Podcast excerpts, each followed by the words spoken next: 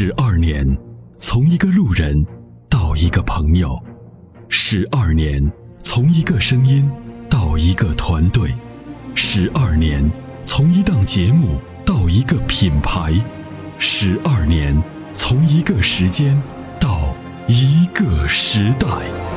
参谋长说：“车十二年，十二年的坚守，十二年的陪伴，积累、超越、突破、实现。十二年，感谢有你一路相伴。十二年，不惧不退，携手并肩，初心不改，砥砺前行。参谋长说：“车，再出发。”再出发。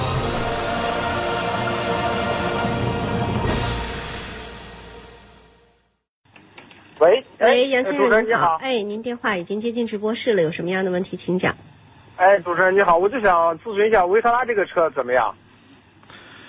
维特拉这个车呢，就是比较小众，车就倒没什么太大的问题，就是这么个车。你要买呢，我们也不拦着，嗯。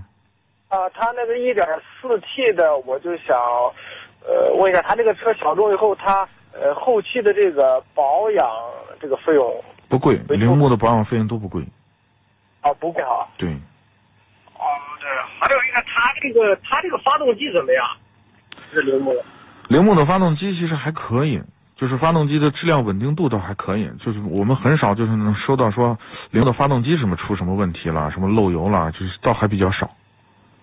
因为它嗯配的是一个六 T 的一个爱信的变速箱，他说这都是两个是原装的，嗯就是发动机跟那个。其实原不原装也倒问题不大，因为像这种国际化的这种工业化的这种自动化的这种程度啊，越来越高，数控的这种机床啊，或者说设备越来越多，就自动化水平越来越高。其实大部分的工作都是由机器人来完成的，只是在总重的一些工艺上是人人工来完成的。其实进口和区别，进口也就是原所谓的原装进口和国产，其实区别不是很大了。哦嗯，是这样。对。再一个，它那个它这个是个涡轮增压的，我不知道那个涡轮增压的，因为我原来开的是自吸的车，嗯涡轮增压的后期的保养费用是不是应该高，是吧？嗯，理论上是会高一点，因为润润涡轮涡轮的转速很高，它每分钟呢可以达到十几万转，甚至嗯甚至更更多。那么在这种情况下呢，又有高温又有高转速，所以它需要很好的润滑和散热。那么在这种情况下呢，我们一般建议就涡轮增压的发动机呢，一定要使就是使用更好的机油，就是全合成的机油。这样的话呢，呃，能有效的给涡轮提供一个很好的散热和润滑。那么机油用的更好，那你是的是不是使用成本就会稍微高一点？就这样。那另外呢，就是涡轮的使用寿命呢，一般，嗯、因为涡轮增压发动机的工作温度比较高嘛，对吧？嗯。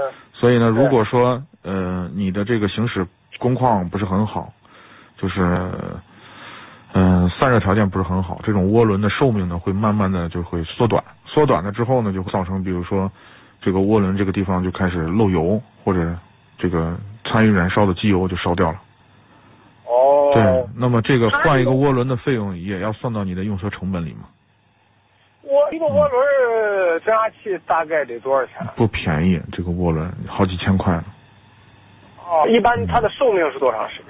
对这个涡轮的这个东，这个使用成本会高一点，然后根据您行驶的工况啊，如果说您经常比如说跑长途，实际上跑长途是不费车的，因为它的进气的这个空气自然的流量啊，会帮助涡轮散热，所以呢，这个你跑长途完了以后呢，比如说你跑两个小时，然后停在那儿稍微怠速等上一会儿，然后再散热，养成这样一个再再熄火，养成这样一个良好的习惯，就堵车就是在城里头开，基本上不用特意的去停，就是停下来怠速熄火，再再再再那个熄火啊，就是保持一个良好的这个习惯，基本上嗯用个十来万公里不成问题。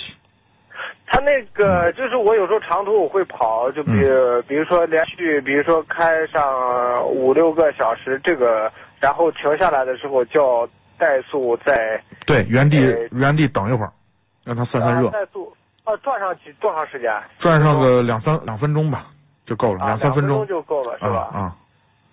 哦，对对，它这个后期应该怎么？因为像那个在 4S 店，比如说换它那种专用机油，就是像这种维特拉的专用机油，它是半合成的，这个可以吧？嗯、原厂机油是可以用的，但是我建议呢，回头你脱了保以后，或者是你可以选用它的更好一点的机油。呃，您给推荐一个机油，我听一听。您可以用一下那个零 W 二零的，你看看你的使用手册上能不能用这么细的，应该据我所知好像是可以的。零 W 二零的全合成机油。啊，咱们这个这参谋长说车这个有没有？有这个有日系通用，嗯，有的。那啊，那这个应该是怎么就是买啊？或者你直接在上面下单就行。呃，就是在关注参谋长说车这个微信车品购商城里就有。哦，对对，那我在微信里边，比如说能咨询您问题也可以吗？可以啊，有问答编辑会回复您啊，到时候我也我也我也会晚上会看，给大家回复。对对对对，行行行行，好，就就就就这个事情，谢谢您。好，不客气啊，感谢参与。嗯，好，再见。在出售二手车的时候，你是否也曾有过这样的遭遇？卖价低到你心碎，各种套路，心好累。